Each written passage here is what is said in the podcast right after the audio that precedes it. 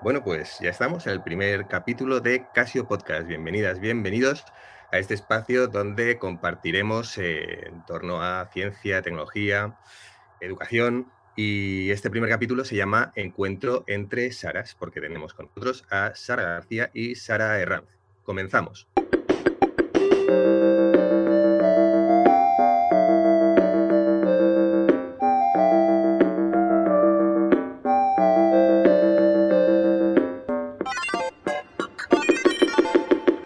Bienvenida, Saras. Qué bien, qué ilusión que estéis hoy aquí con nosotros. Sara García, hola, ¿qué tal? ¿Cómo estás? Hola, Leoy. Pues muy bien, encantada de estar aquí, inaugurando esta nueva cadena de podcast. Qué bien. Y hola, Sara Herranz. Eh, Súper ilusionado de tenerte también con nosotros. Muchas gracias. Hola, ¿qué tal? Muy bien. Eh, os voy a presentar para aquellas personas que nos conozcan y luego pues empezaremos una conversación eh, que queremos que sea pues dinámica y que no dudéis también en compartir lo que, lo que queráis, ¿vale?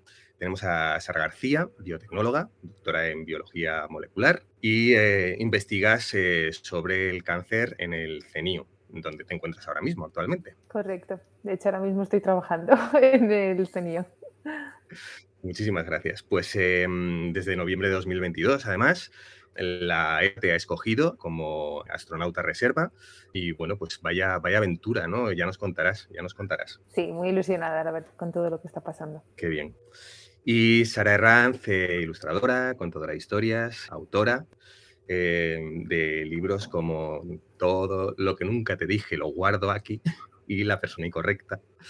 Muy bienvenida, has trabajado con infinidad de marcas y también eh, trabajos editoriales.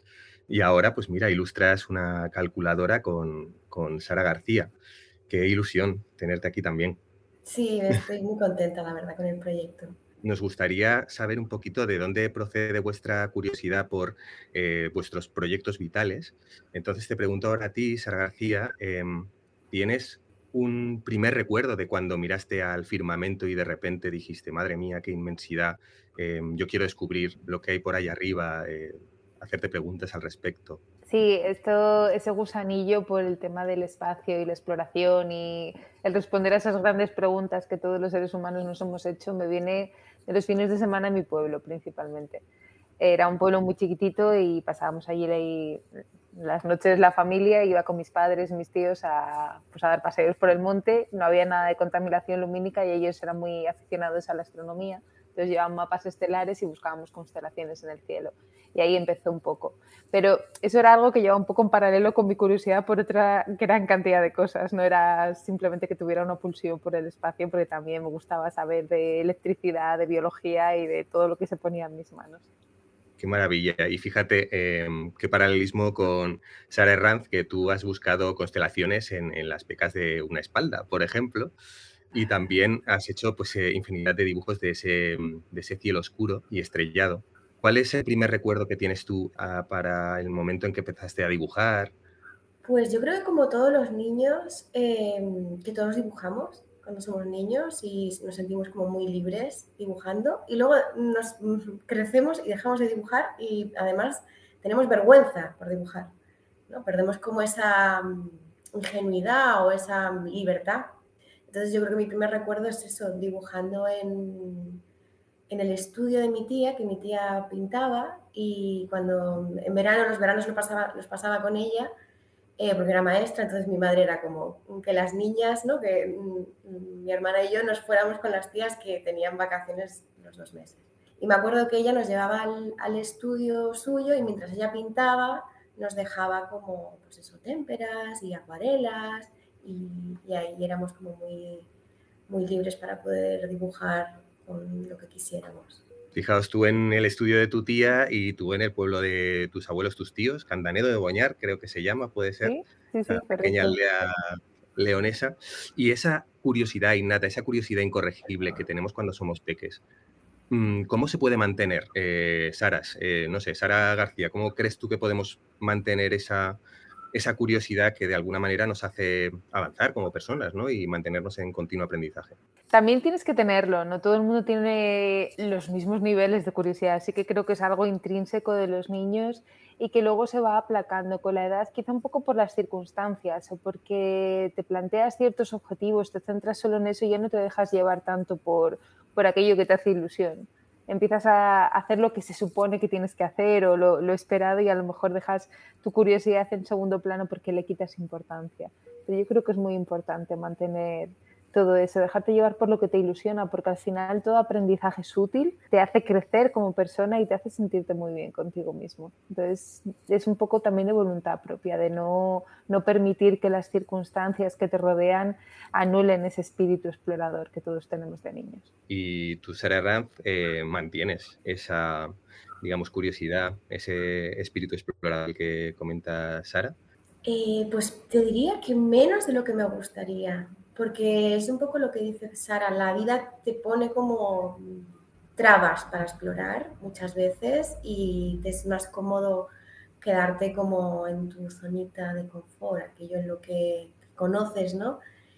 Pero mm, creo que, mm, que, la, propia vida te va empujando a que vayas rompiendo, ¿no? Y que vayas siendo cada vez pues, más, mm, te vayas llenando de más experiencias y eso te, te obliga a mostrar esa curiosidad y volverte también como lo que decía, un poco más niño.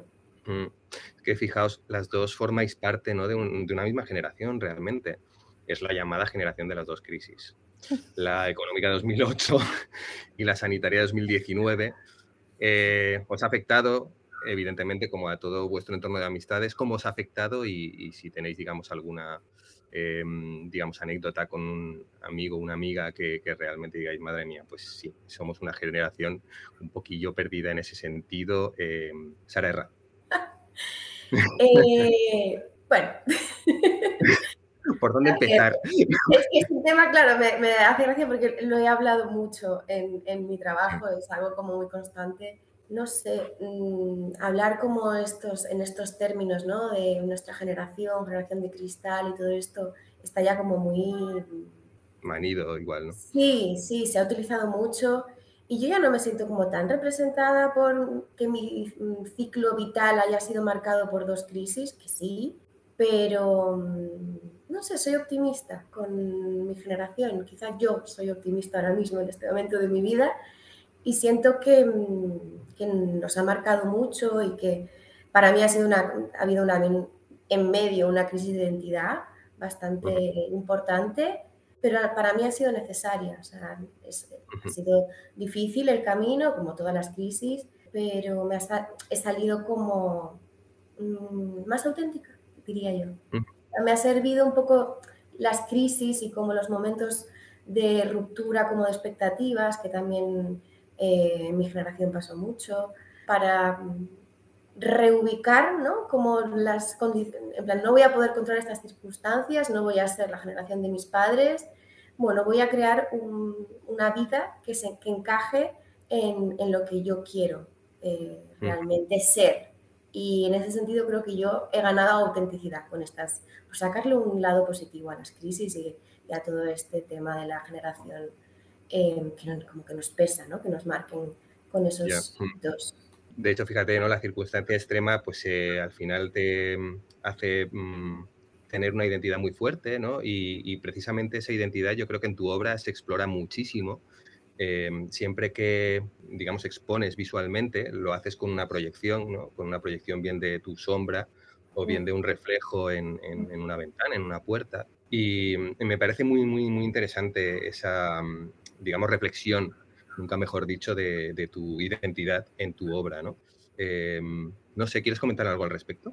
Bueno, eh, sí, o sea, es verdad que creo que mm, en mi obra yo quizá empecé como siendo muy, aunque había ficción, era bastante mm, una prolongación de mí, mi obra, y con el tiempo, perdón, em, el tema de la sombra, el tema de, de las proyecciones ¿no? y el reflejo, me han hecho alejarme un poco más de mi obra y, eso me ha hecho también más libre, que no solo sea, o sea, yo, mi identidad no es solo mi profesión o mi obra, sino que hay más. Y que también puede ser divertido jugar con esa sombra o con eso que, no se ve. Me parece como más interesante en ese sentido.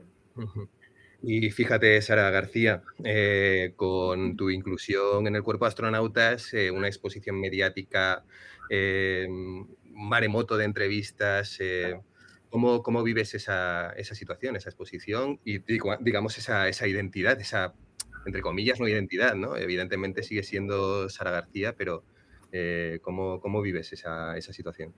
sorprendentemente mejor de lo que esperaba, la verdad. Era algo que, que me preocupaba cuando estaba cara al final del proceso de selección, que ya sabíamos que éramos los 17 astronautas de la nueva promoción, que se nos iba a anunciar y que probablemente las cosas cambiarían.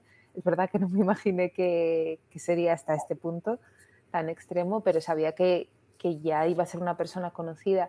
Y me lo planteé justo antes de salir, porque yo soy una persona muy introvertida, muy privada, no tenía redes sociales, no me gustaba nada llamar la atención. Yo cada vez que, he hecho algo a lo largo de mi vida o que he tenido un logro personal o profesional, ni siquiera lo compartía. A veces me costaba compartirlo hasta con mis padres y mi pareja, era algo que siempre me he guardado para mí.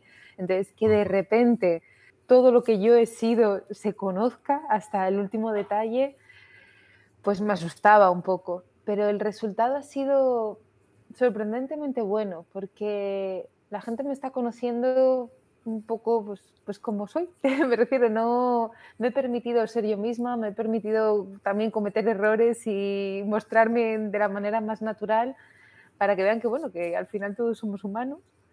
La gente está siendo el, muy, muy, muy amable conmigo y eso también es, es muy de agradecer. Y al mismo tiempo considero que convertirme en esa figura, en esa nueva astronauta española, candidata de la Agencia Espacial Europea, está siendo también una especie de revulsivo, una fuente de energía, pues sobre todo para nuevas generaciones. Entonces intento llevarlo desde un punto de vista también un poco profesional. Soy yo, pero al mismo tiempo representa algo que es útil para la gente. Entonces, como lo miro como parte de mi nuevo trabajo, y yo cada vez que me propongo un trabajo intento ser la mejor profesional del mundo, no me paro a pensar hasta qué punto estoy renunciando a mi privacidad o hasta qué punto eso me, afecta. Directamente lo borro de mi cerebro y me centro en ser ese, ese referente que me llaman ahora, algunas, algunas niñas y jóvenes, e intentar hacerlo lo mejor posible. Pero bueno, lo estoy gestionando mejor de lo que me imaginaba, la verdad qué bien. Pues enhorabuena por permitirte ser tú misma en, esta situación, ¿no? en esta nueva realidad. Fijaos, eh, hablabas de, tú ahora mismo, Sara García, que lo que te propones lo consigues, ¿no? Y perseguís vuestros sueños, habéis tenido, habéis encontrado ese camino vital en que habéis seguido vuestros proyectos. Me pareció súper curioso, bastante eh, casualidad, que en sendos cuestionarios cortos que os han hecho tanto la una como la otra, os eh, pedían que os definierais con una palabra, ¿no? con un adjetivo. Y de repente era perseverante en ambos casos eh, el adjetivo que, escogisteis, las dos. ¿no? Creo que Sara García ya más o menos, vamos, eh, entre 23.000 candidatos, que seas una de las 17, pues creo que dice mucho también de esa perseverancia. Em, Sara Ranz, ¿cómo mantienes, digamos, esa, constancia, esa energía, esa decisión eh, de tirar para adelante eh, lo que te propones? Pues es difícil, la verdad. Em, es difícil porque el mundo de la ilustración es un mundo Mm, complicado, al final tienes que ser tu propio jefe y es complicado. Pero mm, también tiene muchas cosas buenas y es que mm, te llegan proyectos que te ilusionan y dices, es que vale la pena. Pero yo últimamente ya estoy como intentando de romantizar las profesiones creativas ¿no? y dándoles también el peso em, también tienen partes muy aburridas y, y muy frustrantes. Pero es cierto que es eso, que Mm, luego te llega un proyecto que te encanta y dices, es que me da igual trabajar eh, más horas, porque como quiero que quede tan bien, em, voy a invertir como todo el tiempo y luego, mm, pues eso, lo miras y dices, qué bonito me ha quedado. Entonces, eso es la, como la mm, recompensa, ¿no? Al final, estás trabajando en algo que, que te emociona, ¿no? que es como muy emocional bueno, eso yo creo que también marca mucho como el, tipo de persona, ¿no? Que hayas elegido ese tipo de trabajo, que, que, no es solo trabajo, sino que también tiene un punto de, de que es parte de, de, tu vida y de tu identidad, aunque no me gusta del todo esto, porque el tema de centrar tanto el trabajo y la identidad es un tema mm, complicado porque te puede llegar a absorber, pero sí que es importante. Creo que esa implicación, si no te dedicarías a otra cosa. Entonces, sí, la perseverancia creo que es fundamental en este tipo de trabajos. Tenemos a mm, una jefa eh, entre nosotros, hemos invitado a una artista ilustradora, música maravillosa, que quizá conozcáis. Se llama Conchita Herrero y quiere haceros una pregunta a ambas. Hola, buenas. Me llamo Conchita Herrero y soy dibujante y he participado en este proyecto, pero en una fase anterior. Y el Eloy me ha dado la oportunidad de haceros una pregunta a las Saras, eh, porque ambas eh, tenéis como unas profesiones o unas carreras como un tanto peculiares, un poco fuera de lo común, y a veces mm, me da la sensación de que puede parecer que estas cosas así como más un poco fuera de la norma eh, no encajen muy bien como con la vida práctica y la vida real y esto que genera que esto genera una crisis un momento de duda y os quería preguntar si os, si os había pasado cuándo os había pasado, cómo lo habíais solucionado, mm, que me contéis un poco estos momentos de desfallecer. Y eso es todo. Un beso. Un beso, Conchi. Bueno, es un poco lo que, lo que estábamos planteando ahora, ¿no? Ese síndrome de, la impostora, ese síndrome del impostor que tenemos un poco todos y que mm, probablemente por em, historia cultural, social, eh, pues las, las mujeres lo, lo, sufráis más por aquello de los estereotipos, ¿no? De una niña que es decidida se le dice que es mandona y sin embargo un niño tiene dotes de liderazgo y cosas así. ¿Cómo lo, cómo lo habéis vivido? ¿Habéis vivido esa, esa situación de tener pavor, de miedo al éxito? Eh, Sara García, eh, ¿has sentido ese síndrome? Más que miedo al éxito, un poco por, la, por lo que iba preguntando, es verdad que tenemos carreras un poco particulares y me recuerda un poco a lo que estaba comentando Sara antes, de hasta qué punto haces la diferencia de cuánto vuelcas de tu identidad y de tu personalidad en una carrera creativa, una carrera vocacional, como puede ser el caso de la ciencia, que parece que como te gusta, eh, ya está, tienes que entregar el 100% y cuando lo separas y lo ves desde un punto de vista eh, de que es un trabajo en realidad, que no es todo tu ser. Entonces, es difícil y a veces genera dudas, genera conflictos internos y personales y ese tipo de crisis de identidad. En mi caso también me pasa. Por eso, porque yo lo he dedicado todo a, la investigación, es mi pasión, lo hago porque me gusta, pero también me gustan otras muchas cosas, si no ni siquiera me habría embarcado en el proceso de selección de la Agencia Espacial Europea. Entonces, bueno, sí que hay, sí que hay crisis, sí que hay dudas de estar haciendo lo suficiente, podría hacer más, o o todo lo contrario, cuando parece que has conseguido ese éxito, un poco lo que hablabas también del síndrome de la impostora, de, pero realmente esto es merecido o por qué he llegado hasta aquí, es, es, inevitable tener esas dudas. Por eso yo creo que también hay que hacer mucha terapia, mucho autoconocimiento, evaluar un poco las cosas. A mí el proceso en gran parte, esto lo he dicho en muchas ocasiones, me ha servido mucho para, para conocerme a mí misma. Y aunque no lo hubiera conseguido, porque la perseverancia está muy bien, es necesaria para conseguir objetivos, pero eh, la cultura de la meritocracia creo que no siempre se cumple. Yo he sido una afortunada, considero que me he esforzado mucho y que estoy consiguiendo mis sueños, pero también me he esforzado mucho por otras muchas cosas que no he conseguido. Y el hecho de, de que siempre te esfuerces no siempre tiene la recompensa que quizá deberías. Hay que saber lidiar con ese tipo de cosas. Y para eso un ejercicio de de autoconsciencia, de hasta qué punto puedes controlar, de las circunstancias y de intentar sentirnos orgullosos de todo lo que vamos haciendo y de intentar esos caminos me parece muy importante. qué bien, qué buen consejo. Sí, autolegitimarse, ¿no? Eh, tener buenos amigos y buenas amigas cerca también que te recuerden eh, lo guay que eres. Me imagino que es importante también en ese sentido, ¿no? Em, no sé, tú, Sara Herranz, recuerdo una ilustración tuya al respecto, precisamente, literalmente, del síndrome del impostor, que es una piedra enorme que chafa a, bueno, te ve una, una piernecilla por ahí. Em, ¿cómo, ¿cómo, se combate em, ese síndrome en el momento en que lo tienes? Que es un poco lo que apuntaba ahora, lo que apuntabas tú, Sara García. Lo que ha dicho Sara, a mí me ha ayudado mucho la terapia y el autoconocimiento de una misma. Yo creo que me he ido liberando, también cumplir años y ganar como seguridad. ¿No? Y, pero bueno, va un poco unido, crecer em, y sobre todo conocerte más. Entonces vas ganando seguridad en ti misma y, te vas liberando un poco de esa voz que te dice mm, esto lo has ganado por suerte o te ha tocado a ti mm, porque ha, sido así, ¿no? Y también yo aprendí a mm, celebrar mejor mis éxitos, o sea, a no pasar de he conseguido este objetivo y ya estoy pensando en el siguiente. Pero no, he conseguido este objetivo y lo voy a celebrar y voy a quedarme aquí un rato y, voy a aprovechar este momento porque yo sí que venía un poco de eh, quiero más, quiero más, quiero más, ¿no? Como esa ansia como de, expectativas, ¿no? De puedo aspirar a más. Ya he conseguido esto y cuál es el siguiente paso. Y también es importante pasarlo bien en medio.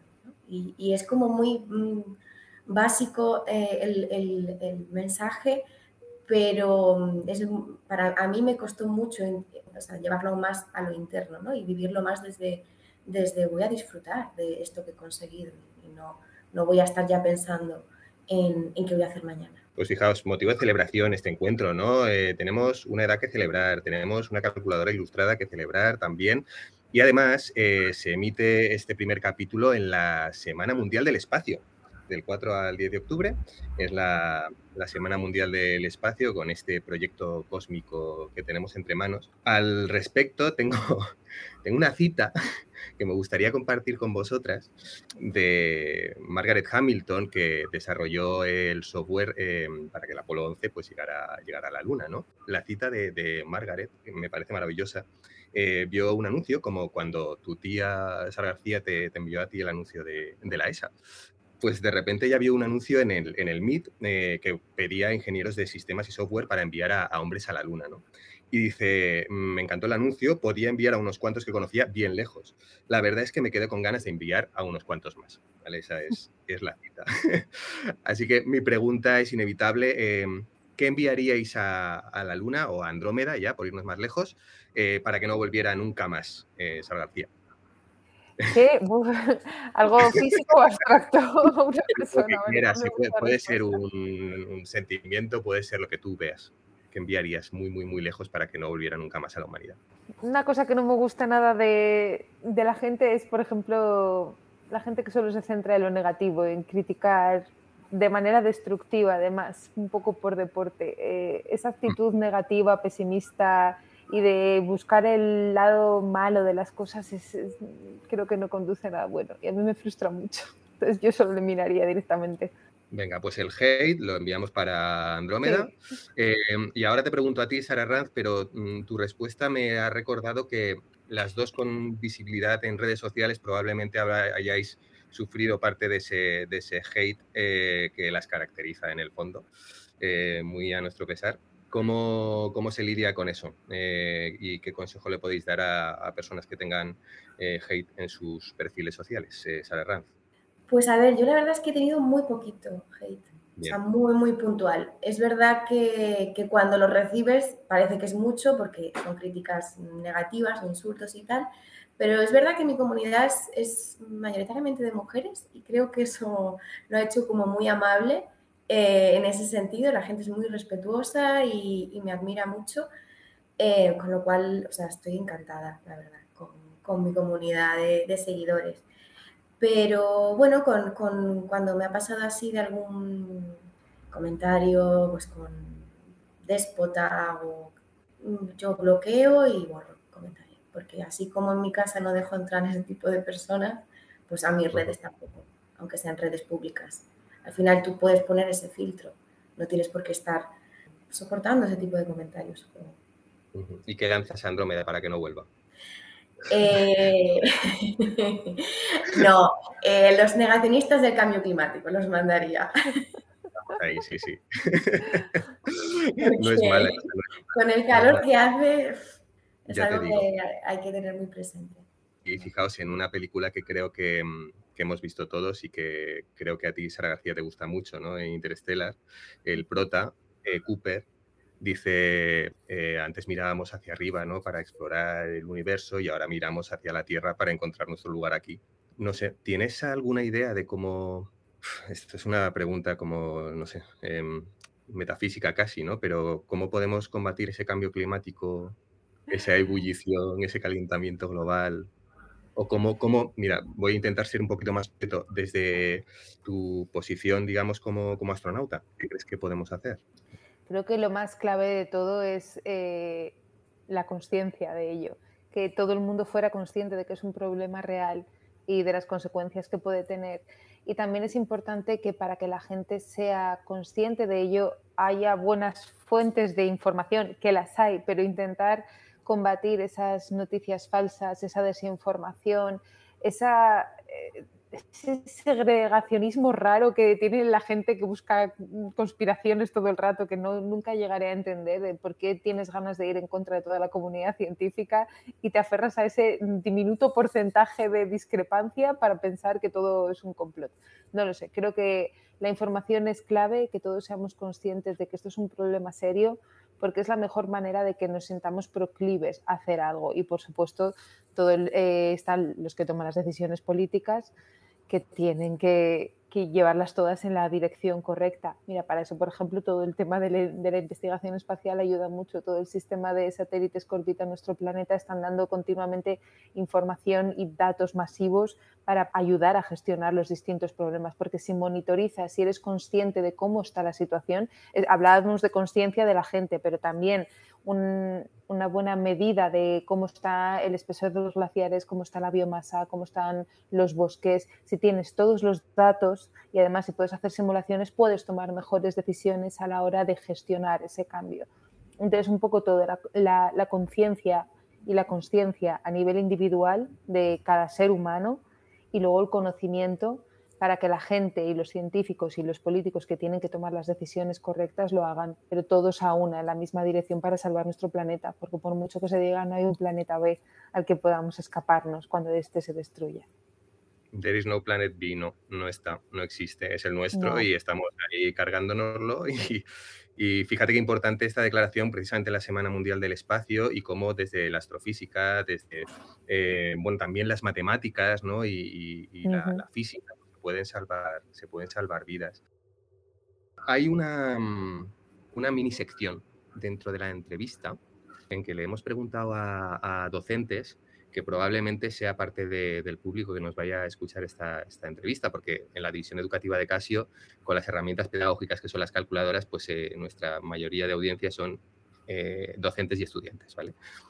Pues les hemos preguntado eh, que nos expliquen una anécdota Em, que hayan tenido con una calculadora Casio, la típica que dices, pues me guardé la calculadora en el cajón y le sigue funcionando a mi hijo o a mi nieto, ¿no? Y cosas así. Entonces, em, en concreto, eh, la persona que vamos a ver ahora se llama Bárbara de Ameiric, que es, eh, además de educadora, es, es científica y tiene una anécdota tan bonita que la quiero compartir con vosotras, a ver qué os parece mi FX 880 y yo, bueno, mis FX y 880 y, yo. En esta calculadora, en estas calculadoras, me han acompañado pues, toda mi vida universitaria. En el cole no nos la dejaban llevar porque era programable. Y, me ha acompañado, bueno, pues ha sido mi biblioteca de química, de física, de matemáticas, y luego me ha ayudado muchísimo pues en mis relaciones sociales. Antes no había eh, WhatsApp y el Messenger era tan lento que tenías que esperar casi días para mandarte mensajes y yo quería declararme. Tenía al chico de mis sueños en mi clase y una de las formas, de las infinitas formas en las que yo le demostré mi amor profundo, era mandándole mensajes de texto en la FX880. Y ingeniándomelas para inventarme los emoticonos, que ahora ya, bueno, pues eh, se pone el dibujito y ya está, pero antes teníamos que poner corazón y teníamos que poner carita sonriente y carita enfadada, bueno, pues con los símbolos, ¿no? Y esta es una de mis aventuras con la FX880, entre, entre otras. Un abrazo. Un abrazo, Bárbara. qué guay, qué maravilla. Eh, me, quedé, la verdad, súper sorprendido con, con, esta anécdota. ¿Tenéis vosotras alguna anécdota con alguna un producto Casio. Yo recuerdo eh, como querer escribir palabras con los números haciendo juegos de sumas. Recuerdo, creo que era una que te ponías con la calculadora y empezabas eh, un toro más un toro más un toro más un toro más un toro y luego le dabas la vuelta y ponía ole, una cosa así. Pues intentamos hacer juegos de palabras con las sumas de los números. Eso sí que me acuerdo. Sí, es muy guay eso. Y, de hecho se utiliza la lectoescritura también en, eh, digamos, problemas de, de, dislexia y discalculia. Con las calculadoras se juega, hay docentes en primaria que, que lo utilizan eh, pedagógicamente, ese truco, por así decirlo. Y es súper chulo. ¿Y tú, Sara, eh, tienes algún recuerdo con algo Casio? Pues recuerdo la calculadora de mi padre, que era científica, y que cuando entré en el bachillerato me la, me la regaló, porque era la que necesitaba y todavía la tenemos en casa, o sea, como, como la calculadora de la familia. O sea que funciona todavía. Sí, sí, sí, sí, claro, funciona perfecto. no me he arriesgado demasiado. Claro, la calculadora de mi padre cuando él estudió en la universidad. Sí, realmente las calculadoras Casio, bueno, se les llama pues, las de toda la vida, ¿no? Porque realmente pues, pues duran esperemos que la vuestra también eh, tenga, digamos, una longevidad más allá de los tiempos. Precisamente con, con Bárbara em, tiene un proyecto muy bonito que se llama Eficiencia, es una, una escuela eh, castellano-leonesa de pequeñas y pequeños científicos pues, que hacen experimentos, que participan en cosas y han participado eh, en un proyecto de la ESA que se llama Climate Detectives, detectives climáticos. Y de hecho han, ganado un premio. Eh, han sabido que íbamos a tener este encuentro los tres y em, algunas eh, de esas pequeñas científicas pues os quieren hacer unas preguntas. ¿Qué os parece si les damos paso a Carmen? Va a hacer una pregunta interesante, ya verás. Hola, Saya. Me llamo Carmen. La pregunta es la siguiente. ¿Por qué te ha interesado tanto la investigación contra el cáncer? Gracias. Pues mira, mi motivación para investigar el cáncer ha sido, ha sido doble. Por un lado, cuando yo era una niña, como tú, y no tenía muy claro realmente qué quería hacer, sí que tenía una cosa clara solamente, y es que quería dejarme llevar por esa curiosidad, quería explorar, quería aprender, quería avanzar en el conocimiento, quería descubrir cosas y también quería que todo lo que yo descubriese sirviese para algo, concretamente sirviese para hacer la vida de la gente que me rodeaba un poquito mejor. Entonces, para mí la investigación oncológica cumplía con esas dos motivaciones, porque estamos hablando de un problema tremendamente complejo que requiere de muchos profesionales investigando las causas de por qué surgen estas enfermedades y cómo se pueden combatir. Y el impacto que tiene ese tipo de investigaciones, mejorando la supervivencia, el diagnóstico y haciendo que la vida de las personas con cáncer sea un poquito mejor, me parece que compensaba todo lo demás. Por eso elegí esta profesión. Qué bien, gracias, Sara. Y, Zoé eh, tiene una pregunta para ti, eh, Sara Herranz. Hola, me llamo Zoe, tengo 11 años y tengo una pregunta. ¿Cómo vas a dibujar a Sara? ¿Con qué técnica la vas a dibujar? ¿La vas a dibujar a mano o con ordenador o a tableta gráfica? Adiós. Pues la he dibujado a tableta gráfica y lo que he querido representar es un poco el universo de Sara. No solo quedarme en, en que es la astronauta, ¿no? como ahora la conocemos, la astronauta española, sino que también hay mucho más, ¿no? Y que hay mucha curiosidad en, su universo, no solo limitarnos un poco como al cliché, sino que ir un paso más allá e intentar representar pues esa, la necesidad de investigación, la, necesidad de explorar y de ir un paso más allá. Yo creo además que es em, una idea preciosa. La fuerza, sí, es una pasada, ¿eh? Sara, de verdad, enhorabuena. O sea, la idea creativa de incluir el cosmos dentro del cuerpo de Sara me parece maravillosa. Y bueno, pues enhorabuena, es que no, no podemos decirte nada más que, Es que es maravilloso, yo no, no puedo estar más ilusionada con, con el proyecto y, más honrada y homenajeada por cómo lo, cómo lo has desarrollado. Es increíble, estoy deseando tener una. Que yo la sí, pues, en mi trabajo, todos los cálculos de los tratamientos y demás. La verdad es que yo estoy súper súper ilusionado también porque justo después de 10 años de las antiguas calculadoras científicas ClassBiz, que así se llaman, pues eh, tenemos una nueva gama desarrollada además en colaboración, permitiendo la cuña publicitaria, ¿vale? Eh, con, docentes españoles que se ha adaptado al currículo, que por fin le hemos eh, incluido el idioma gallego también, tenía catalán, tenía euskera, le llamamos la calculadora y la euscalculadora, faltaba el gallego. Y por fin tenemos a nuestra calculadora también entre, entre nosotros y vas a ser la decimonovena científica representada eh, y la más joven, Sara, eh, vas a ser la, científica más joven representada cómo te sientes y cómo sentís, porque tú, Sara Herranz, también pues, eh, vas a compartir con un elenco de artistas maravillosas, con Chita Herrero, que ya veíamos, pero bueno, pues eh, Laura Liedo, Ana Belén Rivero, Nuria Riaza, que me encanta también su trabajo. Es un proyecto como habéis visto, pues, eh, artístico coral para romper estereotipos de género, eh, para dar referentes en, las STEAM, ¿no? en la ciencia, la tecnología, en las matemáticas a través del arte. Y es, que no, o sea, estamos tan ilusionados de que forméis parte de, este proyecto, que bueno, de alguna manera es, también motivo de celebración este podcast de, ello. ¿no? ¿Cómo sentís eh, arropadas por tantas y tan maravillosas compañeras? Sara García. Yo estoy tremendamente honrada. Siento que aquí también vuelvo a tener eh, sentimientos encontrados, porque claro, cuando ves el resto de, científicas que están representadas, dices, pero ¿qué hago yo aquí? Eh, pero por otro lado, también defiendo que no debemos compararnos, que cada uno es como es y cada uno tiene algo que aportar y tiene un conjunto de valores. Y está bien que la gente tenga ejemplos de todo tipo de, ganadoras del Nobel y de gente más joven que está empezando realmente su, camino. Y además el hacerlo en colaboración con grandísimas artistas que cada una lo representa su estilo y manifiestan su estilo, me parece un poco que va en esa línea, ¿no? De mostrar esa diversidad y que todo aporta, que todo suma y que todo tiene una, una visión de ver las cosas. Entonces me parece un proyecto tan bonito y no puedo estar más feliz de, participar en él y más contenta con la ilustradora que me ha tocado. que no lo podía haber hecho mejor. Qué bien, qué maravilla, Sara. Muchísimas, muchísimas gracias, de verdad. Muchos corazoncitos y emojis de estrellas en los ojos y todo eso. y tú, Sara, Sara Herranz, eh, conocías la, iniciativa, eh, conoces algunas de las artistas eh, compañeras que representan a otras científicas. Sí, claro además admiro a muchas compañeras de las que ya han trabajado en este proyecto. Y lo mismo que Sara, es que me siento muy contenta con el proyecto, retratarla a ella ha sido un sueño, conocerla, em, que me contase también su historia. Em, muy contenta, muy feliz. Este proyecto, diría, es de los, de los que te ilusionan, de los que, de los que dices, quiero como que salga ya, ¿no? que, que la gente lo vea.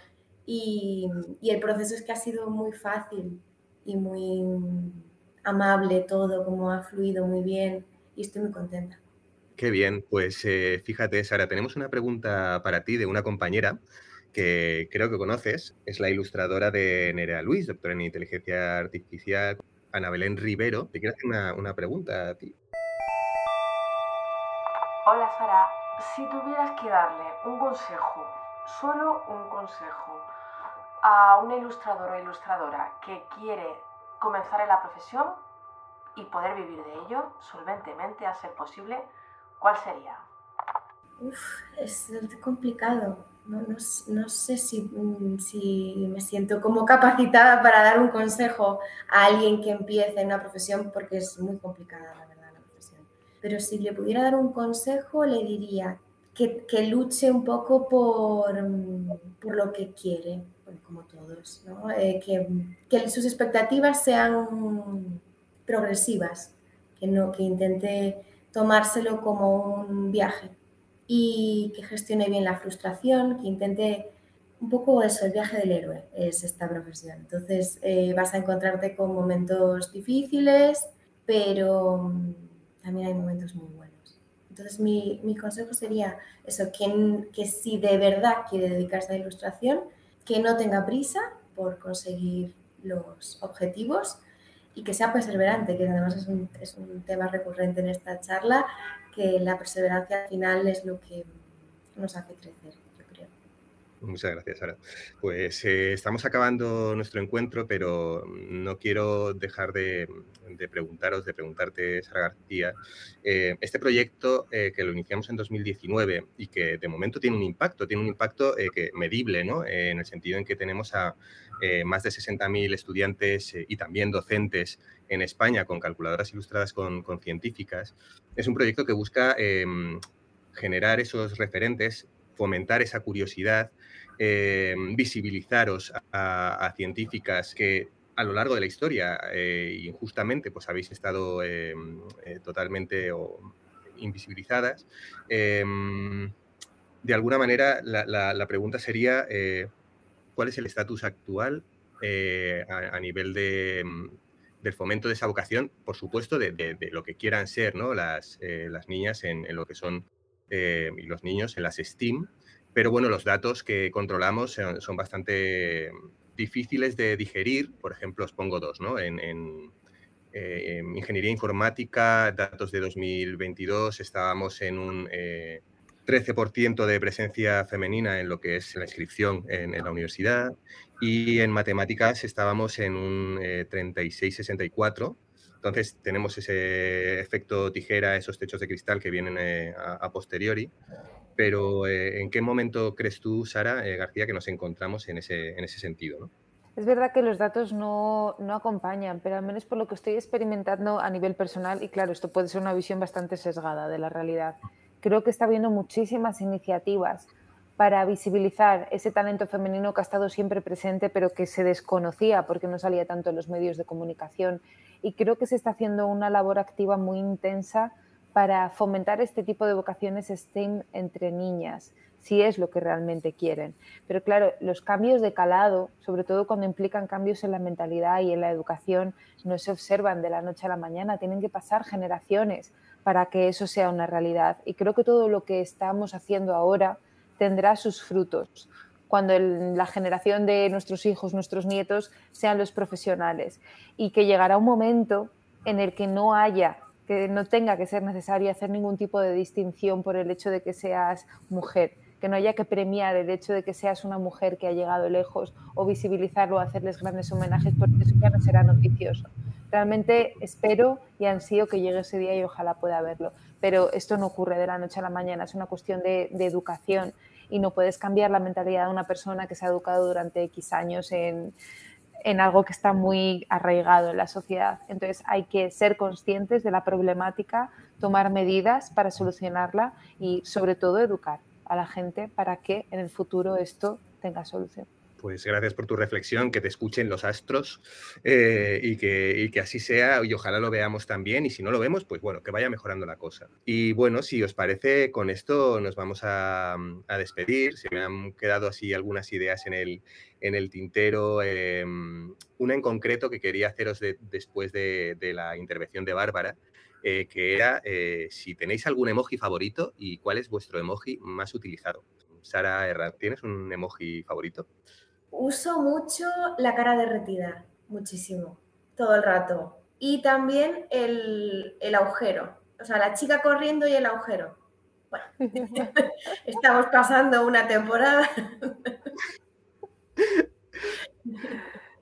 ¿Y tú, Sara García?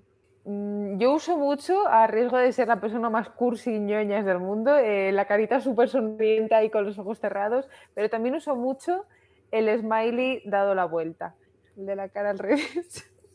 Me parece que representa muchas cosas. También. Estamos en el mismo equipo. Yo utilizo mucho ese y utilizo mucho el de la gotita también, ¿sabes? El de... Qué guay. Bueno, pues em, vamos a cerrar eh, con, una, con una cita tuya, Sara García, que dices, eh, somos exploradores con una curiosidad innata y vivimos en continuo aprendizaje. Así que mm, muchísimas gracias por vuestra generosidad, Sara García, Sara Herranz, por vuestro tiempo, por haber compartido este espacio. Eh, Súper afortunados nos sentimos de ello y esperamos que esa calculadora ilustrada con Sara García llegue a muchísimas manos de estudiantes y sea súper inspiradora. Gracias. Gracias. Hasta luego.